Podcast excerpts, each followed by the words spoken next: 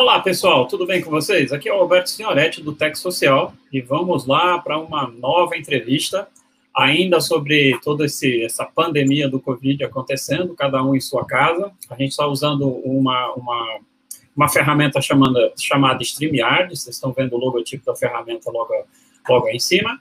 Então, estamos cada um em sua casa e também dependentes das internets locais, de forma que, se houver qualquer prejuízo no áudio ou no vídeo, a gente pede que vocês é, nos desculpem por isso, a gente está tentando fazer a entrevista fluir da melhor forma é, possível.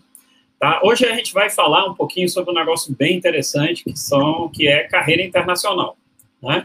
A carreira internacional, e a gente vai entrevistar aqui o engenheiro Stefano Farias, que é um cara que já tem mais de 10 anos de, de carreira internacional, e uma coisa legal é tudo que o Instagram não mostra, ou seja, a gente trabalhar fora do país, é aquela coisa legal, bonita, o glamour e tudo mais, mas também tem o lado, como tudo na vida, tem o lado bom e o lado ruim. E a gente vai conversar sobre o caminho das pedras que o Stefano fez, as coisas boas que ele vivenciou, que vivencia, e também os percalços, as coisas ruins, os obstáculos e tudo mais, o que acontece. É uma conversa bastante longa, né? Eu já, a gente já andou conversando bastante sobre o que abordar aqui, né, que temas a gente conversar, então pode ser que seja necessário a gente fazer mais de uma entrevista para a gente cumprir, para a gente cobrir todo o que é de interessante para os ouvintes. Então, se houver necessidade, a gente puxa para uma próxima entrevista o mais breve possível, né? Então, vamos conversar. Stefano, por favor, se apresenta aí, conta um pouquinho da sua história, começa a mostrar o que, que é que o Instagram não mostra nessa, nessa questão da, da carreira internacional. É, é, engraçado, né? Que assim, até veio na a primeira coisa que veio na minha cabeça foi justamente esse, esse conceito do Instagram, que sim, você pensa, pô, carreira internacional, primeira coisa que vem na cabeça, né? Viagem, conhecer lugares novos. E realmente é. Assim, se você quiser ver o lado bom do que foi, tá, tem sido esses últimos 10 anos, né, da minha vida, realmente você entra lá no Instagram, você vai ver. Né, as viagens, lugares que você conheci, é, tudo perfeito. Mas aí que tá. Isso ali é a pontinha do iceberg, né? O que me levou até lá não tá lá nas fotos, não tá lá nos vídeos, não tá lá no, na parte boa. E é justamente isso que eu gostaria de contribuir com, com, com a tua audiência para mostrar que não é, não é bem assim, né? Não é essa vida que a gente vê no Instagram. E eu gostaria não é até tudo, de... Não é tudo como um influencer mostra, né? Só, só as festas, só as coisas boas, né? Tem um lado ruim também principalmente na engenharia, né? pois é. E assim, eu gostaria de começar agradecendo, porque assim, isso faz parte de um projeto de vida meu, meio que retribuir é, aos brasileiros, ao Brasil, né, toda a experiência que eu tive fora e de uma forma contribuir com a nova geração que tem para frente, que é mais ou menos uma coisa que eu não tive, né? Essa, esse direcionamento, alguém mostrar o que é que pode ser, o que é que não pode ser. Lógico, eu tive sempre apoio da minha família, da, dos meus pais, tudo, mas ninguém nunca me mostrou, principalmente na parte da engenharia, como é que seria isso, o que é que poderia acontecer, né? Então, isso faz parte de um projeto pessoal de poder retribuir de alguma forma. E se eu, se eu puder ajudar uma pessoa com essa live, de algum, algum insight, alguma coisa que, que vem da minha experiência, para mim já está valendo. Então, então estou aqui disposto para compartilhar todas as minhas histórias, enfim que for de interesse do, do seu interesse da audiência. Mas assim, cara, só fazer uma observação. É, a, a, gente vem, vem estudando essa parte de comunicação, de marketing digital e tudo mais, e o que a gente mais vê nas pessoas é justamente essa, essa condição de antes de receber. Né? Então, assim, se você tem alguma coisa e pode ajudar alguém, ajude né? Porque essa ajuda sempre, sempre retorna para a gente. É sempre muito satisfatório ajudar as pessoas e isso retorna. Né? É muito bom essa atitude aí que você está tomando de, de mostrar um pouquinho dos caminhos das pedras para quem está interessado em, em, em partir para uma carreira internacional. É, eu vou te, eu te confessar que, assim, esses, esses meses dentro de casa por causa do Covid, eu refleti, cara, eu poderia fazer um livro sobre os últimos 10 anos. E eu tô meio que procrastinando isso, né? De repente, essa entrevista já é um pontapé inicial para eu tirar isso do papel. Oh, rapaz, seria muito legal ter ler, ler, sobre isso. É uma coisa que eu leria com, com, com muito gosto. Que é uma coisa você ver os livros de, de, de coisas, de, de, metodologias, do que, que acontece, do que fazer. Outro é você ver a vivência de uma pessoa, que aí você vai ver as coisas acontecendo do ponto de vista daquela pessoa. Para mim, isso é uma coisa seria extremamente válida. Vou ficar cobrando você. Beleza, beleza. E só para dar assim uma um overview, né, de que é que foram esses 10 anos para o pessoal ter mais ou menos uma ideia. E depois a gente vai entrando nos detalhes no que interessa a vocês. Bom, basicamente eu sou engenheiro de produção de formação, me formei pelo UFRN em 2009. E, de, e nos últimos 10 anos eu atuei como engenheiro de estimulação e fraturamento de poços de petróleo é, mundo afora, pela Schlumberger. Provavelmente a maioria de vocês não deve conhecer, mas ela é a maior empresa do mundo no que ela faz, que é prestação de serviços na área de petróleo. Então ela está no mundo inteiro, né? Está aqui no Brasil e está na tá no mundo inteiro e ela é a maior do mundo naquilo que ela faz. Então ela é a referência, ela é como se fosse a Apple do petróleo, né? Então, e, só para dar uma ideia, eu comecei, comecei a carreira como trainee, já fui direto para a Índia, passei um ano lá como trainee. Depois Uau, que eu peguei meu primeiro breakout, fui morar na Arábia Saudita. Tive um, morei um tempo na Rússia como parte do treinamento, né, um, tra treinamento mais operacional. Passei dois meses lá morando na Rússia. Depois uh, passei mais dois meses nos Estados Unidos com a parte de treinamento também. É, desenvolvi a maior parte da minha carreira na Arábia Saudita, foi de 2011 até 2000 e, quanto? 2018, que é, foi realmente a maior parte da que eu me desenvolvi como, como engenheiro, enfim. Depois tive, passei um ano na Argentina e agora, por último, voltei para a Arábia Saudita no ano passado. Então, assim, passei Carimbo, carimbo no passaporte é coisa que não falta. Não, falta não. E assim, é, eu vou entrar em detalhes, mas basicamente é, era, era meio que meu objetivo principal era esse, né? legal, legal. Tá eu estou no terceiro passaporte. Nossa.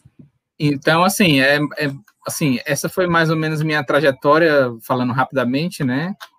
E Durante, durante 10 anos foram vários países, vários estágios de carreira, desde o operacional, desde o trainee lá no, no, no campo, até a parte tática e até cheguei na parte estratégica de vendas e tudo mais. E, e assim, vivendo em diferentes culturas, diferentes povos, diferentes línguas. E, e assim, bastante, bastante bagagem, né? Que eu consegui trazer nesses últimos 10 anos. Então, vamos tentar explorar um pouquinho aí, ver o que, consigo, que você consegue tirar da, da minha cabeça aí. Vamos lá.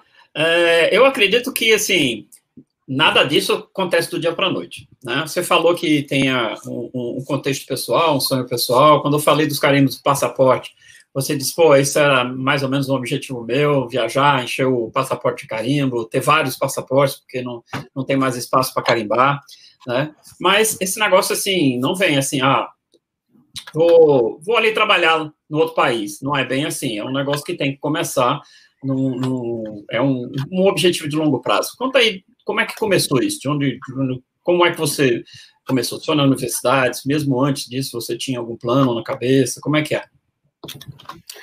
Bom, vamos começar lá do comecinho. Assim, basicamente, é, eu sempre gostei de viajar, né? Isso estava na minha veia, não, não sei dizer quando começou. Mas eu sou de Fortaleza, é, morei em outros estados do Brasil, fui morar no Pará um ano, depois vim para Natal por causa do trabalho do meu pai. E mesmo assim, mesmo sempre gostei de viajar por lazer com a família e tudo mais. E isso se tornou uma, uma paixão, uma coisa que se tornou maior do que eu, a passar do tempo, né? E durante a faculdade, isso só fez aumentar. Então, assim, voltando um pouco, até, até para linkar com a parte aí profissional, é, eu tinha essa paixão, mas jamais pensei que poderia, de alguma forma, usar minha paixão com trabalho. Mas enfim, mais para frente eu explico como que eu juntei isso. Mas assim, para entrar na parte de engenharia, né, que você quer saber os degraus como é que eu cheguei nessa carreira internacional. Isso. É, basicamente é o seguinte, minha família, meu pai é o mais velho da família dele, é, ele foi um dos poucos que saiu lá do interior do Ceará, e ele saiu com 15 anos de Itapipuca para Fortaleza. Então essa foi a grande jornada da, da família dele, né? Ele era o irmão mais velho, decidiu fazer isso, e até hoje foi o único dos irmãos dele que saiu realmente lá do interior. É um cara que venceu na vida, enfim, teve se formou em três ou foi quatro faculdades diferentes. E ele fez a carreira dele inteira na parte do direito, muito bem sucedido, até se aposentando agora. Nossa. E eu, quando veio me remeter, quando cheguei lá, meus 18 anos, né? Tava, já estava aqui em Natal e chegou naquele período de fazer faculdade. E aí, eu fazer o quê? E, essa, essa pergunta mata. Essa pergunta mata. Pois é, e é uma coisa bem grata, né? O cara com 18 anos e ter que decidir o que vai fazer com o resto da vida, né? Pois é, rapaz, é ingrato mesmo. Então, hoje em dia, o pessoal tem, tem CIT, né? Que acho que que ganha mais uns dois anos para frente para decidir o que é que vai querer. Acredito que seja uma, uma boa, boa coisa, né? Mas na minha época, não. Você tinha que decidir, você vai fazer isso e pronto. E assim, eu, eu, eu não tinha nenhuma referência de engenharia na, na minha família. Então, e ao mesmo tempo, assim, o senso comum me dizia, meu pai, ah, segue direito, que é a minha carreira, daqui a pouco eu me aposento e assim você vai seguir carreira comigo, enfim, mas não era aquilo, né, para mim. E aí tinha acesso a, a, há 10 anos, 15 anos atrás, isso era muito mais forte. Ah, você tem que fazer direito ou fazer medicina para ser bem sucedido, né? E é um estigma que existia, ou então tem que fazer um concurso público muito bom. Então era isso, o senso comum da época. Eu acredito que ainda tenha muita disso ainda hoje, né? Ah, isso é cultural, eu acho, porque é aquela questão do, do, do, famoso amarrar o burro na sombra, né? Meu filho, faça um concurso, estude, tire boas notas e faça um concurso bom, que aí pronto, tá tudo resolvido, né? Você fica aí a vida toda, se aposenta e beleza, tá resolvido o negócio né? E não, não, assim, não tem nada de errado com isso, né? Assim, e, e, e, no final das contas, nossos pais fazem isso porque eles querem o melhor, eles querem que os filhos não passem a metade do que eles passaram, né? Então, eles, eles falam, a família fala, dá esse tipo de conceito, querendo o melhor para o filho, né? Até o ponto de visão que eles alcançam, né? Exatamente. Mas aí o que acontece? Eu eu meio que tive que bater no peito e dizer, olha, infelizmente não há, não é para mim, isso não me identifico, não gosto muito de ler, enfim, minha, minha área sempre foi exatas, eu sempre gostei de cálculo, gostei de, de física, então eram as, as, melhores matérias que eu gostava, então eu resolvi fazer engenharia, eu tive que bater no peito e dizer, olha, sou eu, no final das contas sou eu que vou sustentar minha família, então eu vou, se eu, né, se eu, se eu vou seguir aquilo que eu quero, eu vou ter que assumir essa, essa também, né, e assim eu fiz. Então, comecei em engenharia e fiz engenharia de produção, né, que é uma engenharia tipo assim mais leve, mais voltada para gestão, não é aquela coisa mais técnica como as outras engenharias. Mas é, fui me identificando lá dentro, né? Mas assim, quando eu entrei, eu não sabia exatamente como é que eu ia sair. Né? Nossa, e já, já tinha aquela pressão lá do começo, né? Eu vou te falar, assim, quando na, na faculdade, não fui nenhum aluno o IRA 10, aquele cara que foi laureado, que se destacava pelas notas. Eu fui o cara, assim, normal. Né? Eu tinha as, as matérias que eu me identificava mais, que um professor que né, dava aula melhor, então me interessava mais. Mas tinha as outras que eu passava com cinco, e eu estava feliz com isso, né? Pois é, é, é bom, bom é, isso é bom o pessoal saber que você tem 10 anos de carreira internacional, passou por esses países tudinho, certo? E assim, ok, quem é você? Você é, é igual a mim, é um cara comum como qualquer outro, tem um objetivo e vai lá e faz. Então, assim, não tem nada de extraordinário, você não é nenhum gênio, você não tem nenhum nada que outras pessoas não tenham. E isso é uma coisa fenomenal para a gente mostrar para nossa audiência que, que é o básico, depende da gente. Ponto. Né? É, e eu te falo que durante a faculdade, eu, cara, eu era aquele cara das festas, que estava nas festas. Na época tinha os pagadores da engenharia. Eu nem gostava de pagode, mas eu tava lá no meio, entendeu? Eu te... Agora tá aproveitar. Eu tava, eu tava, eu fazia as viagens dos congressos, todo ano tinha um congresso nacional num lugar do país, eu tava lá no meio, não ia nem um dia pro congresso, eu tava lá pela viagem. Você tem uma noção, no primeiro ano de faculdade de calor, eu fui para Porto Alegre de ônibus. Ah, Josh. Pois é, para o congresso, eu descobri o congresso, mas eu queria viajar, então tudo certo. No primeiro ano não tinha muito, muito que, que apresentar lá.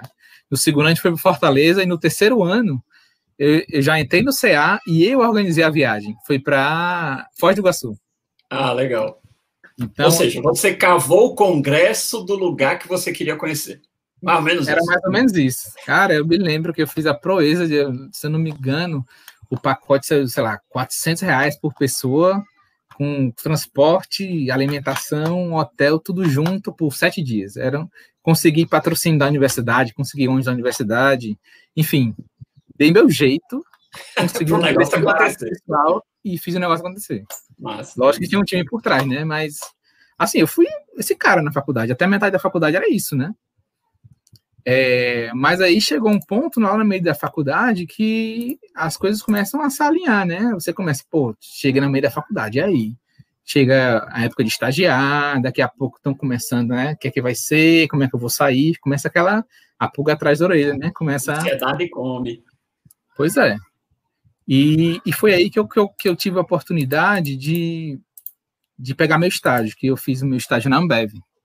A Ambev, na época, tinha uma fábrica aqui em Natal, que é, para quem não conhece a Ambev, é a maior cervejaria do mundo hoje em dia. Na época ainda não era, mas é que, que fabrica a Skol, Antártica, a Brahma, Guaraná Antártica, né? Enfim, ela é uma, ela é uma referência mundial. Mundial, né?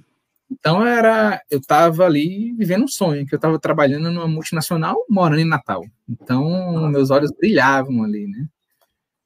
E eu lembro que na época o pessoal falava: "Cara, você vai estagiar na Ambev, eles eles sugam o sangue de quem trabalha lá, é trabalho escravo, é mão de obra barata, né? Eles vão lhe tratar como mão de obra barata". E eu ouvi isso demais, demais. E, Padrãozaço. É, e assim, minha reação foi o seguinte, cara, beleza, mas eu preciso ir lá e ver com meus olhos. Né? Não é possível que seja só isso, não é, não é, não é coisa que eu não aproveitar nada lá. E, e, foi isso que eu fiz, né? Foi justamente o contrário. Realmente é difícil, é difícil, é, eles têm uma cultura fortíssima de meritocracia, mas de resultado, de hard work, tudo mais. Mas o que eu colhi desse estágio é uma coisa assim que, né, a faculdade não me deu. E tem uma passagem importante aí, que assim, meu estágio era em logística, né? era planejamento e controle da produção da fábrica. Eu basicamente tive a chance de planejar e controlar toda a fábrica, né, que distribuía cerveja para o Nordeste quase todo. E meu estágio era em logística e um ponto curioso é que eu estava cursando a, a, um dos, dos pré-requisitos era estar tá cursando a, a disciplina de logística na faculdade. E chegou a um ponto de eu trabalhar tanto, me dedicar tanto ao estágio, que eu não chegava a tempo de assistir a aula de logística. o que aconteceu? Já sei o é que vai dar. Final do semestre, o professor chegou, ó, você não, você não vai passar, você não tem presença, então você não, hum, Aí, mas o professor, eu tô, eu tô aqui estagiando em logística na Ambev, estou fazendo isso, aquilo, ele dá um relatório. Não tem como. Eu tenho que, não tem como lhe passar. Aí, assim, é. aí eu percebi que tem coisa errada aí, né? Como é que é, pode? É, falta, falta um alinhamento, eu sou da academia, né? Falta um alinhamento entre, entre a academia, entre a, digamos assim, a escola e o mercado, né? Primeiro que muitas pessoas na escola, na academia, acham que o mercado é, é, é sujo, é ruim, é, é, é, um explorador. Ok, existe sacana em todo lugar, tá certo? Então, existe o, o explorador? Existe. Esse empresário tem que ir para a cadeia. Mas existem os empresários que estão aí para dar emprego e pagar impostos, que no fundo, no fundo, quem sustenta a universidade são os impostos dos empregos gerados por esses empresários. E realmente falta uma conexão entre o que se ensina na faculdade e o que se vê no mercado. Né? Então, assim, de fato, isso é, é, é, é um papo assim para longas horas, né? Mas é um comentário que eu não poderia deixar de, de, de escapar aqui. E assim, quando eu entrei lá, eu entrei sabendo mais ou menos como era o padrão lá, né? E assim, eu fui com o meu objetivo claro, eu sabia, pô, é difícil, mas olha a experiência que eu vou pegar, De repente, eu pego um atalho aí dentro, já fico na Ambev, já tenho uma oportunidade de trabalhar fora, sei lá. Não, mas ela tinha um plano de carreira, ela tinha uma coisa para oferecer, não era simplesmente me sugar ao máximo e depois me jogar fora. Não, eu via como uma oportunidade, né? E como foi, realmente, né? Nossa. É, mas assim, é, de, o que, que, que aconteceu?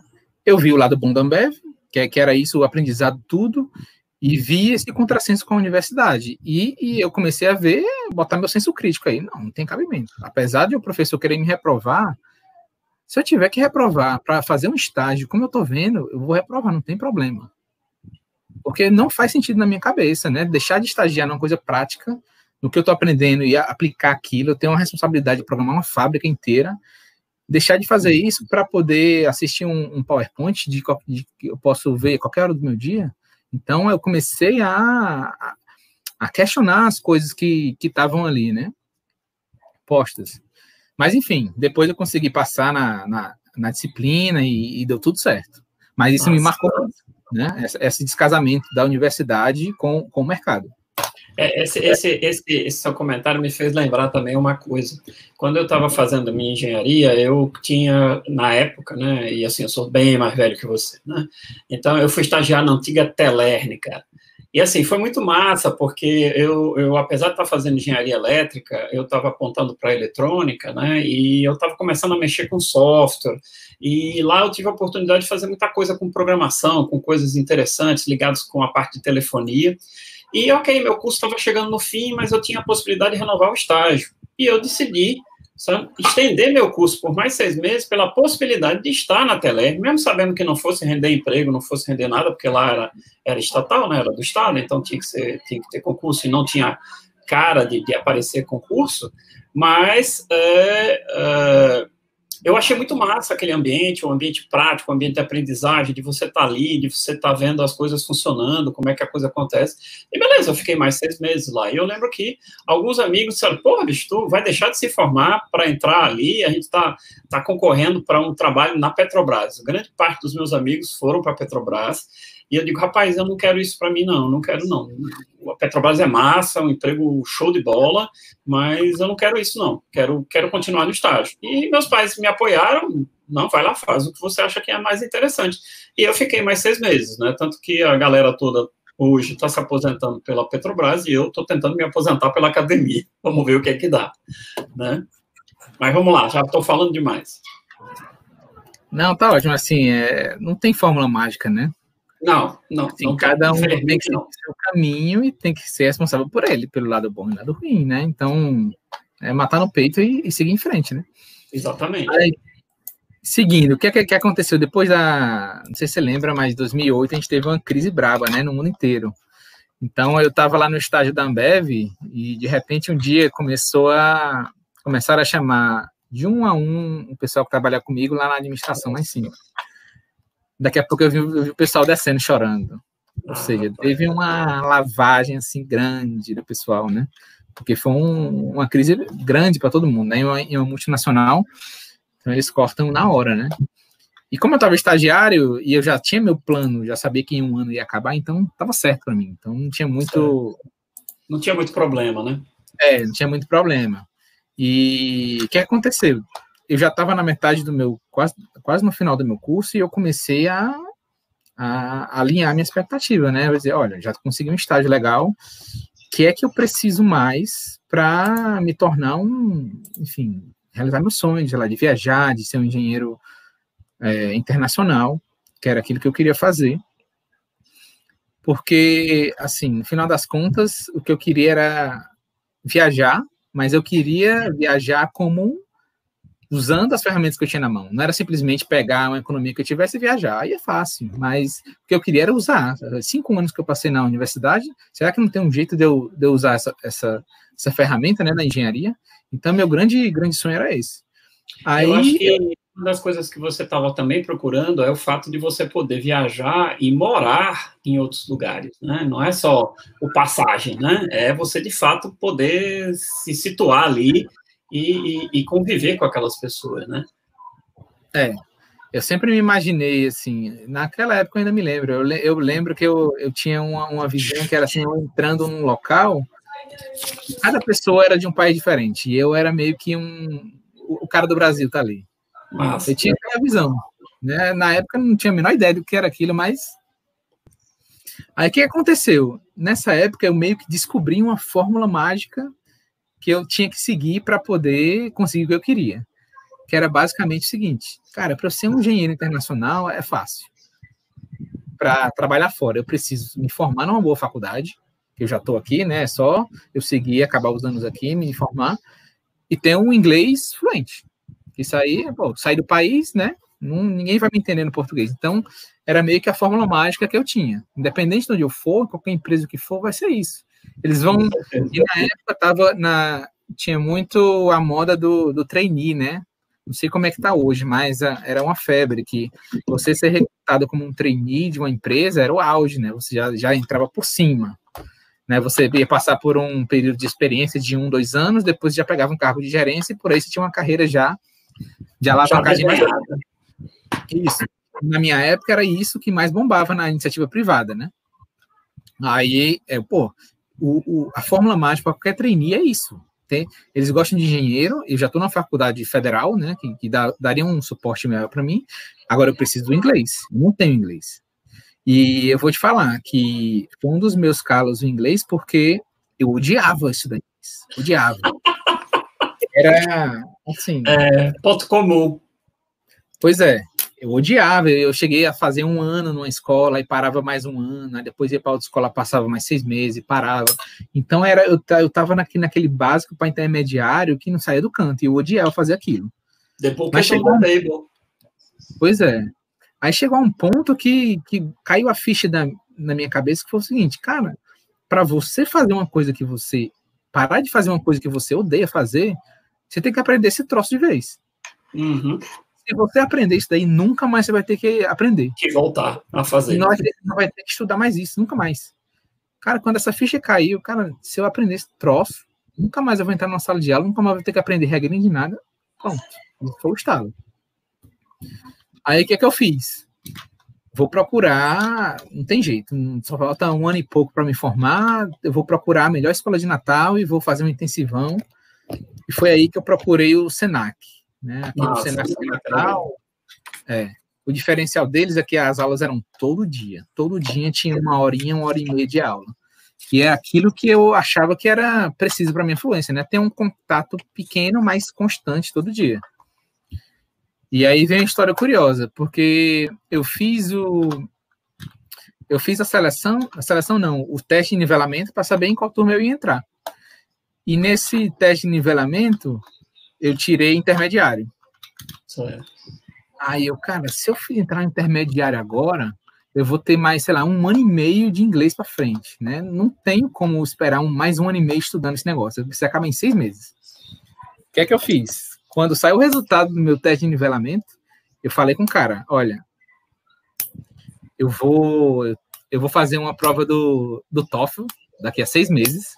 Eu preciso estar pronto eu vou entrar na seleção da universidade fora e eu preciso estar pronto. Eu sei que meu nível foi, foi intermediário aí, mas eu queria que você me, me colocasse na turma avançada. E eu vou dar meu sangue para poder acompanhar esse negócio e, e vai ser comigo. Né? Mas eu preciso ser você assine aí que eu estou no avançado. Cara, e não sei se o cara ficou com pena de mim, mas o cara fez isso. Que legal, que legal o cara me colocou na turma avançada, que era basicamente os últimos seis meses para você se formar no, no Senac, né? Cara, não sei se isso foi bom ou foi ruim, mas eu vou te falar, cara, eu, eu chorava por dentro nessas aulas. Eu chorava porque, assim, você tem uma noção do nível, o professor passava li livro de filosofia em inglês para a gente ler, Caraca. e depois fazer a apresentação, fazer speech, ou seja, o cara tinha que se ler muito bem, o cara tinha que compreender muito bem, e no final das contas o cara tinha que falar, né, dar a opinião dele. Cara, eu chorava por dentro, porque ele chegava na, na, na, na mesa redonda para dizer o que você tinha entendido do, do livro, eu simplesmente travava, cara, não saía uma palavra da minha boca. Caraca, bicho. Isso ali era assim. Mas eu sabia que. Qual, qual, qual foi a minha motivação nisso? Cara, pode ser que eu não saia lá como o melhor aluno. é meio que eu tô me colocando como o mais burro da mesa. Mas por osmose, por estar naquele ambiente ali, eu vou ser levado para cima, né? Assim, pela onda que está subindo, pelo nível do pessoal que está ao meu redor. Era mais ou menos isso que passava na minha cabeça. E, e assim, é dureza, porque assim, você fica ali se sentindo uma porcaria, né? Porque, caramba, o pessoal entende, eu não entendo nada, não, não coisa nada, mas aí justamente demanda aquele, aquele seu esforço, cara, eu tenho que entender, eu tenho que entender, eu tenho que me igualar a esse povo, porque esse povo não é diferente de mim, né? E isso realmente tem que transformar esse desânimo em motivação, né? E só quem pode fazer isso é a gente mesmo. Né? Isso foi uma coisa assim, pensada, né? Eu sabia que ia ser difícil, eu sabia que ia passar por isso, mas foi voluntário. Eu sabia, pô, eu vou ser o mais burro da mesa. Mas pode ter certeza, eu vou ser o cara que mais vai aprender nessa turma. Pronto. Que eu vou é sair do, do, ponto zero, vou chegar ao ponto 50, né? Então, esses caras vão me puxar. E foi isso que aconteceu, né? Eu meio que, por estar naquele ambiente, aprendi muito, mas não foi o suficiente. E, assim, o gatilho para eu perceber isso foi que, na prova final, do passado dos últimos seis meses, era uma, entrevi uma entrevista de emprego simulada com o professor que, olha, eu estava querendo usar o inglês, né, para alavancar minha carreira. Era a oportunidade perfeita. Cara, assim, eu te falo que o professor me passou por pena. Porque eu, eu passei ali com setão, com setezão, mas eu te falo que foi assim, dentro de mim, eu, eu achei. Como é que eu vou sair com um diploma de avançado, né, do, do Senac, que é, sei lá, a melhor escola aqui de, de Natal, e eu não consigo passar numa entrevista, né? Que esse é o meu objetivo principal. Meu objetivo não era no diploma, era, era realmente a fluência no, no, nível mínimo que eu pudesse fazer isso. Aí me bateu o clique, cara, não tem como, eu vou ter que fazer alguma coisa. E foi aí que veio o, o clique do intercâmbio, né? Assim, ah, não tinha mais tempo a perder. Eu tinha aí, na época eu tinha, tinha mais um ano, né, para me formar. E eu tive que tomar uma decisão, cara, eu tenho que ir embora, eu tenho que fazer alguma coisa que, que do jeito que foi uma imersão de uma hora por dia aqui, na semana, eu tenho que fazer uma imersão que seja seis meses direto, né, sem parar. O dia inteiro, o dia inteiro. E eu tomei essa decisão, cara, eu vou fazer um intercâmbio. Eu tenho que fazer. Eu, eu não sei como é que eu vou fazer, não tenho dinheiro, não sei por onde é que eu vou, mas eu tenho que fazer. Se eu quiser meu objetivo lá no final, daqui a um ano, eu estar tá preparado para pelo menos competir com, com o pessoal que está aí, eu vou ter que fazer. E aí que começou a minha saga, né? Outra saga que foi de intercâmbio. Que eu lembro, eu lembro muito bem nessa época, que foi basicamente assim, eu tomei a decisão, não, não tinha dinheiro, não tinha nada, e eu tomei a decisão. E, e tem até uma, uma, uma, frase marcante dessa época que eu falei para minha ex-namorada na época, eu falei o seguinte, olha, eu não sei como é que eu vou fazer, não tenho a mínima ideia ainda, mas daqui a um ano eu estou partindo para a Austrália. Massa. O legal é colocar essas, essas, essas metas, né? É, daqui a um ano eu vou para a Austrália. É, porque eu não tinha para onde correr, né? Eu ia me formar, e aí eu ia depois de formado, já como profissional, né? Então eu tinha essa meta de até me formar, eu estar com isso. E assim, e, e essa frase me marcou porque eu falei o seguinte: é, olha, é, não sei como é que eu vou fazer, não tenho dinheiro, sei que provavelmente vai ser para a Austrália. E assim, o que eu estou fazendo agora é pela minha família lá no futuro. Se vai ser você ou não, o tempo vai dizer. Cara, acabou que sempre disse que não era, né? Mas assim, foi, foi uma coisa assim, pensando no prazo, né? Pensando no prazo, eu tive que largar a namorada, tive que largar as festas, tive que largar a família para fazer um negócio que ninguém perto, ao meu redor tinha feito até hoje. E Enfim. Só, é só te interromper aí para enfatizar um negócio. Pensamento a longo prazo. Isso é, isso é uma coisa que nós brasileiros não, não estamos muito habituados a fazer. A gente é muito imediatista. A gente só pensa no amanhã. Ah, eu quero um ótimo emprego, eu quero é, botar meu burro na sombra, como eu disse antes, mas a gente não pensa a longo prazo. As coisas acontecem no longo prazo. Né? A gente tem que trabalhar para as coisas acontecerem. Né? Então, assim, é, a mudança desse paradigma do imediatismo para o longo prazo é essencial né, para a gente poder pensar num futuro consistente. Muito massa seu comentário. Isso, e quando você pensa no longo prazo, você não tropeça nos detalhinhos, né, dos probleminhas do hoje, de amanhã. porque você vê que sua, assim, seu plano lá na frente, seu sonho lá na frente é muito maior. Então, isso ali é, é só mais um degrauzinho na frente do. Quando você tem a figura toda, né? Eu, eu costumo dar, dar o exemplo do astronauta, né? Pô, o cara que é astronauta, o cara tá lá em cima da Terra, tá vendo a, a Terra inteira. Pô, ele pensa, pô, você e você como ser humaninho lá embaixo, será que o cara lá em cima ele tá preocupado com o meu probleminha ali? Ah, é, eu vou tirar um 5 nessa prova amanhã. Porra, o cara tem um universo na frente dele, cara. Isso ali, o que que é aquilo, cara? É, e o cara é, tem essa visão de longo prazo, afastada do, do problema, você tem, uma, tem uma, uma visão de solução muito maior, né? Com certeza, com certeza. E a gente tem que entender que assim, o universo em si não está muito interessado na gente mesmo, não, tá certo? Ou a é. gente decide o que a gente quer, ou então se ficar esperando que alguém nos traga, não vai trazer. Né? E é isso. E, e para você ver que quando o seu plano de longo prazo é muito mais importante, você, você toma decisões é, até contrassenso mais seguras. Por exemplo, na, na, quando eu comecei o processo do intercâmbio, eu vi que eu tinha que comprovar é, vínculo com o Brasil, porque senão eles poderiam pensar, não, ele vai para lá, vai ficar lá para sempre, enfim. Qual a forma que eu, que eu arranjei de fazer isso? Eu já tinha pago praticamente todas as disciplinas e eu tinha uma disciplina de estágio, né, que, que eu ia pagar, e eu tinha duas opções. Ou eu pagava essa disciplina e me formava no meio do ano, já, já viajava como formado, ou eu deixava essa disciplina, já que não era presencial, era, eu, o estágio já tinha feito, era só mandar o relatório, e, e viajava como universitário ainda.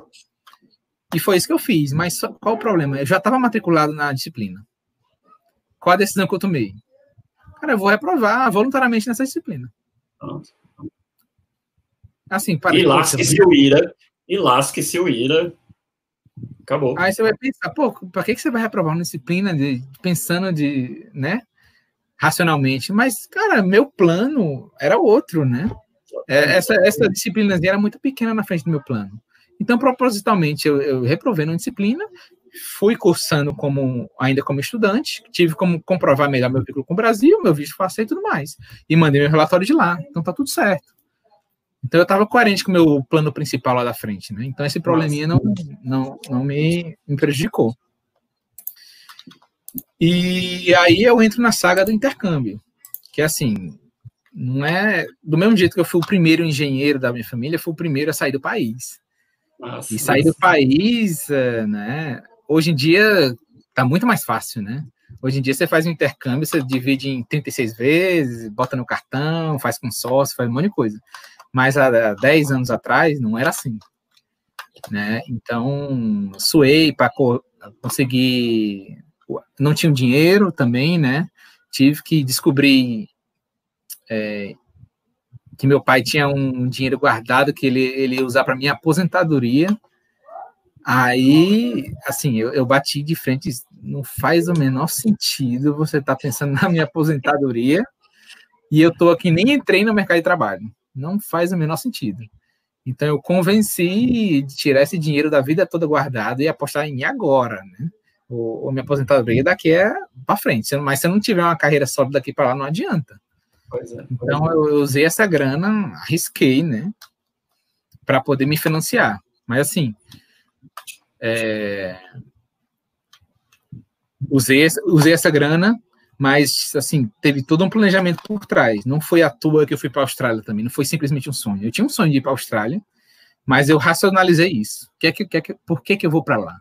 Eu tinha opções mais baratas, tipo, o Canadá era mais barato. Mas eu pensei, eu vou, eu vou passar frio, né?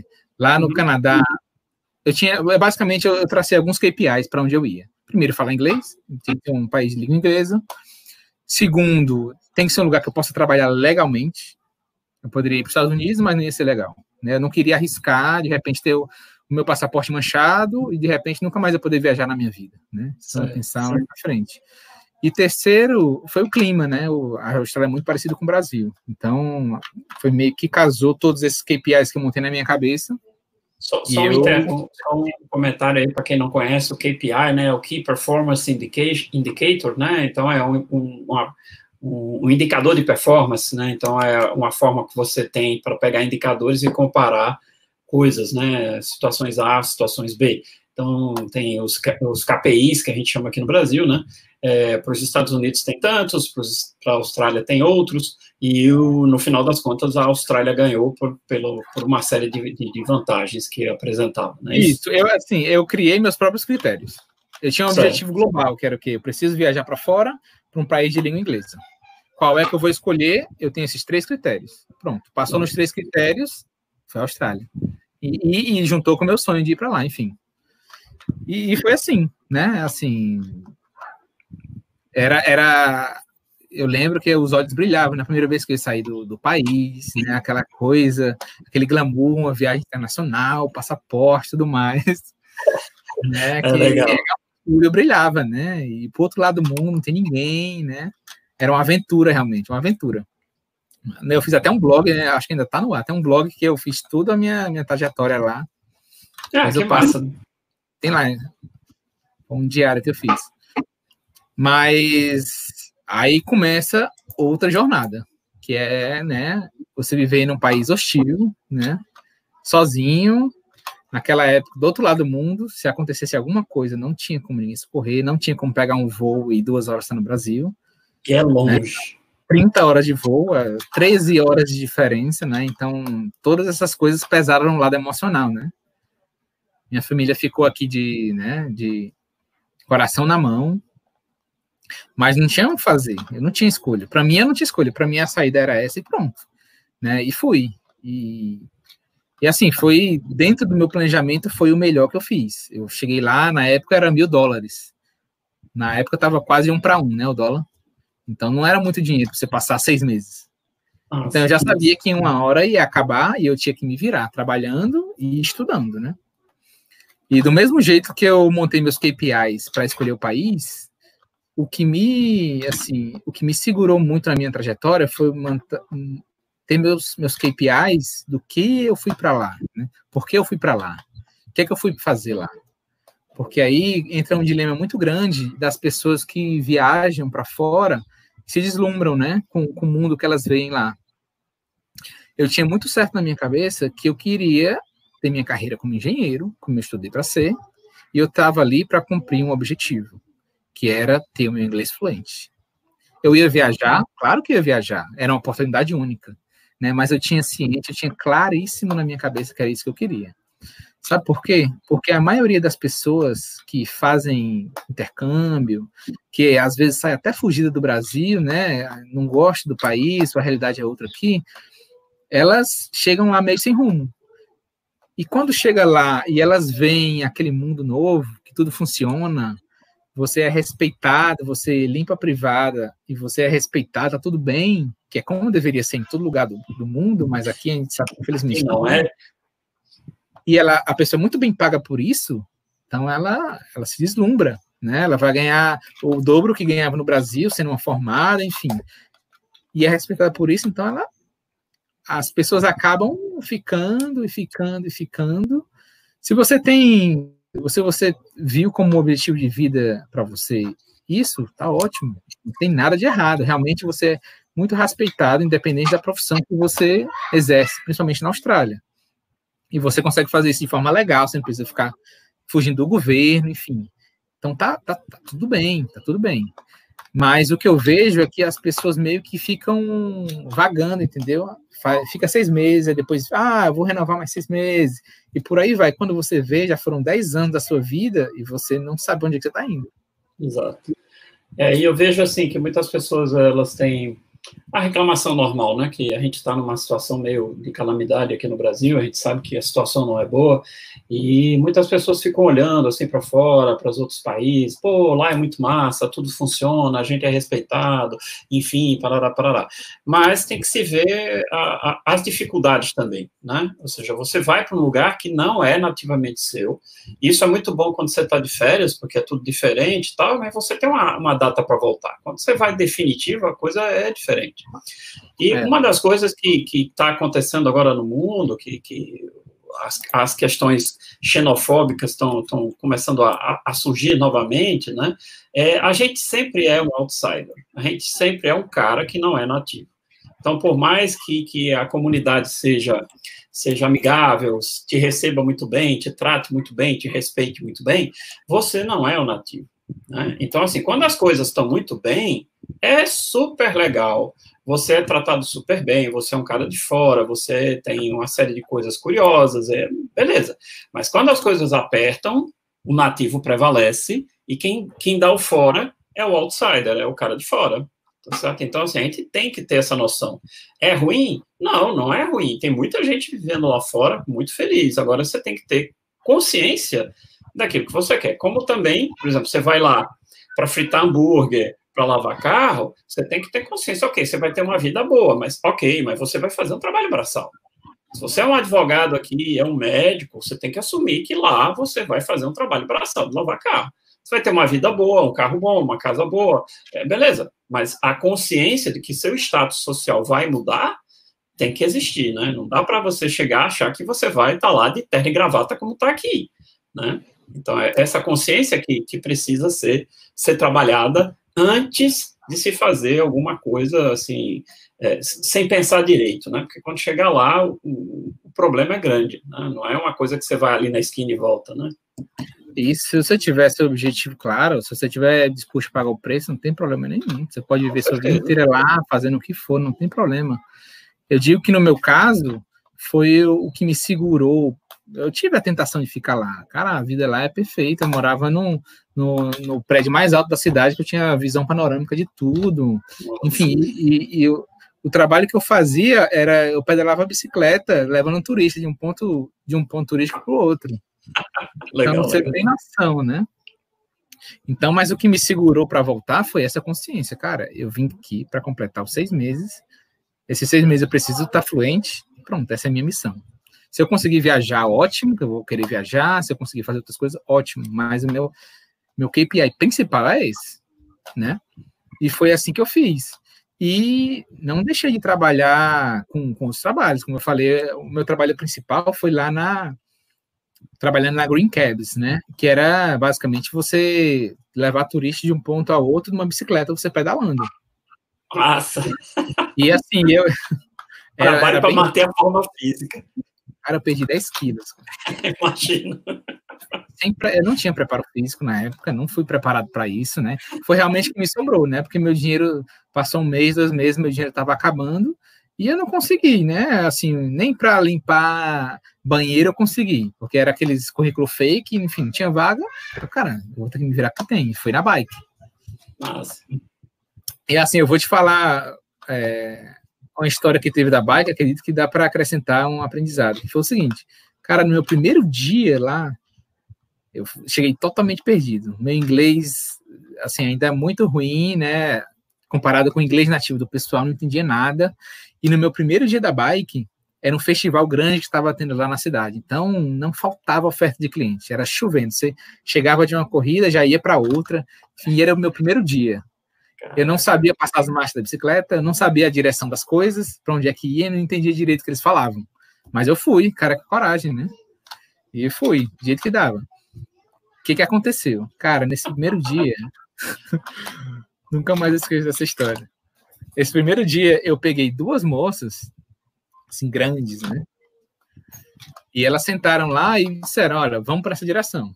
Aí a, a minha frase clichê era essa. Eu não sei onde é, mas você me mostra o caminho que eu vou. Aí, beleza, desconfiável, eu ia embora. O que acontece? Eu segui o caminho e, por algum motivo, eu entrei numa via expressa de ônibus, que era exclusiva. Caraca, de bicicleta. bicicleta. Eu não tinha a noção do que eu estava fazendo. Chegou uma hora nessa via expressa de ônibus que tinha uma ladeira descendo. É, beleza, vamos ladeira descendo. o problema, é o problema é que lá na frente era a ladeira subindo. Cara, eu suava, eu suava tentando levar essas mulheres. E a bicicleta foi parando, parando, parando, parando. E tinha um ônibus atrás, buzinando nas minhas costas e, e buzinando, né, dizendo: Você tá louco? Isso aqui é vice-pressa de ônibus. Chegou uma hora que eu tive que parar a bicicleta no meio da, da ladeira. As mulheres desceram, me xingando de tudo que é jeito, entraram no ônibus e a polícia veio me escoltar para eu poder sair do túnel. Você acredita? Bom, Cara, esse é, é um primeiro dia para lá de inesquecível. Cara, quando eu saí desse negócio, eu falei assim, eu sentei no chão, esbaforido, sem energia de nada. Eu falei, cara, nunca mais eu fazer isso na minha vida. Nunca mais. Eu tava assim, ó. Uma semana depois eu tava lá pedalando. E pedalei por seis meses. E foi o que é me sustentou lá na, lá na Austrália. É isso aí. Então foi assim, mas no final das contas, era o quê? Era o foco no objetivo principal que eu tinha. Isso ali era mais uma pedrinha que eu tinha que passar, né? Meu objetivo não foi pedalar e para pedalar, mas era o preço que eu tinha que pagar para chegar lá onde eu queria no final. É isso aí. Né? E só para completar a Austrália, eu fecho a história da Austrália e a gente pode encerrar. Quer dizer, fechar em uma hora, pode ser? Pode, pode. Pronto. Então, essa foi a parte do trabalho, né? Então eu consegui me sustentar seis meses pedalando aí e foi meio que um empreendedorismo, né? Que é a minha. Assim, não, não tinha nada. Buzinando atrás. Um empreendedor com ônibus buzinando atrás. Nossa, cara, pois é. E assim, era, era meio, eu alugava a bicicleta e o que eu apurasse era meu. Era mais ou menos isso. Se eu não apurasse nada, o prejuízo era do aluguel, né? Que eu tinha pago certo. caro. E, e, isso ia muito contra minha personalidade natural, né? Que eu sou um cara mais introvertido, mais fechado. Mas uma coisa que eu tinha decidido, cara, qual é a oportunidade de, de eu aprender inglês aqui é o quê? É ter contato com nativos, é ter essa conversação, né? Porque o meu, raciocínio, meu racional era o quê? Mais confortável para mim, ficar no quarto estudando. Aí eu fiquei pensando, cara, estudar no quarto eu posso fazer em qualquer lugar do mundo, eu podia fazer no Brasil. Qual o diferencial que eu posso, só posso fazer aqui? É estar tá na rua, é estar tá explorando, falar com nativo, né? E foi isso que eu fiz. E foi mais uma, uma, uma forma de, juntar o útil ao agradável. Ganhar dinheiro e ter contato com o nativo. Eu tinha que negociar, né? Eu tinha que barganhar, eu tinha que pedir gorjeta. Então, isso aí ó, foi um salto para mim muito grande, né? Nossa, nossa. E outra coisa que, que me tirou da zona de conforto foi na própria escola. Né, que nesses seis, eu tinha seis meses de escola paga, né, então eu tinha que aprender com seis meses. O que é que eu fiz? Assim que eu cheguei lá, eu entrei num, no inglês geral, que eles chamam, né? Aí você entra naquele inglês geral, todo mundo é colocado lá no, no, numa mesma sala e meio para eles sentirem seu nível. Aí era aqueles inglesinho basicão, assim, meio que não tinha muito objetivo, era joguinho de acertar palavra. Aí você via que tinha muito aquele pessoal oriental, coreano e tal, que tinha um nível mais baixo. Aí chegou um ponto que eu vi, cara, isso aqui não vai me levar a canto nenhum, cara. Não tem, não posso ficar seis meses nesse negócio. Aí o que, que eu fiz? Que foi o diferencial no, no salto do meu inglês para eu conseguir dar um, dar um salto grande nesses seis meses. Eu fui lá no, na recepção e falei: olha, vocês têm algum curso aí mais avançado, alguma coisa que esteja no mesmo preço que eu já paguei, que não preciso pagar a mais, que não tenho condições, enfim. Que, que possa, né, que eu possa tentar pelo menos me encaixar aí, eu faço uma prova de avaliação, enfim. E elas falaram: olha, vai ter uma, vai ter uma avaliação do Cambridge, no, no curso do Cambridge, né? né? E você pode fazer um teste, você passar, você curso. E eu fiz, né? E realmente era, era, era uma prova, era um, uma, um curso voltado para quem ia fazer a, a prova do, do, Cambridge, né? Para entrar na, na certificação. Aí o cara não tem um não tem um objetivo de fazer certificação, mas eu tenho certeza que quem está lá dentro é qualificado para fazer essa prova. Então é ali que eu vou me jogar. E foi isso que eu fiz. Eu fiz oito semanas de, desse curso do Cambridge. Cara, era outro que eu chorava. Era assim, é, era, eu chorava porque todo dia era assim, metade do dia de aula era de aula teórica e tudo mais, e na segunda metade você fazia uma prova do Cambridge. Mesmo Caraca. independente, a partir do primeiro dia até o último dia, você fazia uma prova do Cambridge todo dia. Cara, então você era forçado, não adianta. Então, em oito meses, oito semanas, meu inglês voou, assim. E, e, e, não tem outra, né, cara? A gente só aprende na marra. Na fogueira. Na, marra, na fogueira. Na fogueira. Aí o senso comum da época era assim, cara, você fez um curso dele, desse é puxadíssimo. Depois o pessoal tira férias, né? Passa uma semana de folga, vai-se embora. E eu, meu tempo era limitado. O que é que eu fiz? Eu emendei em outro curso preparatório agora do IELTS. Que era outra, outra certificação. É, legal, legal. Eu falava, cara, você tá louco, você já fez um curso puxadíssimo de oito semanas, se fizer outro, você vai enlouquecer. Eu não tinha tempo a perder. eu emendei, fiz outro do, do IELTS, não tinha nem a pretensão de fazer a prova em si, mas no final de contas eu fiz. Nossa. É, assim, me puxou muito mais para cima.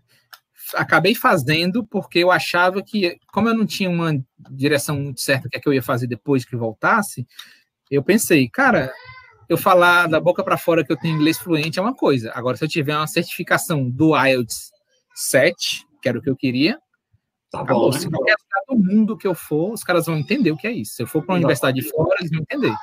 E eu lembro que o professor falava que, ah, você para entrar na, em qualquer universidade do mundo, eles exigem que sejam seis. Então, se você tiver um seis, você está um nível mundial muito bom. Aí, mas eu, eu, eu pensei comigo, cara, eu vou estudar para tirar um 7. 6 é o, é o, assim, o limiar. É o, é o padrão, eu quero tirar um 7. Se eu tirar um 7, eu tô felizaço, né? O 8 era, era meio que nativo, o 9 e 10 era meio que. A, mesmo os nativos tinham que estudar muito para tirar, né? Então, o 7 para mim já estava acima da minha média muito.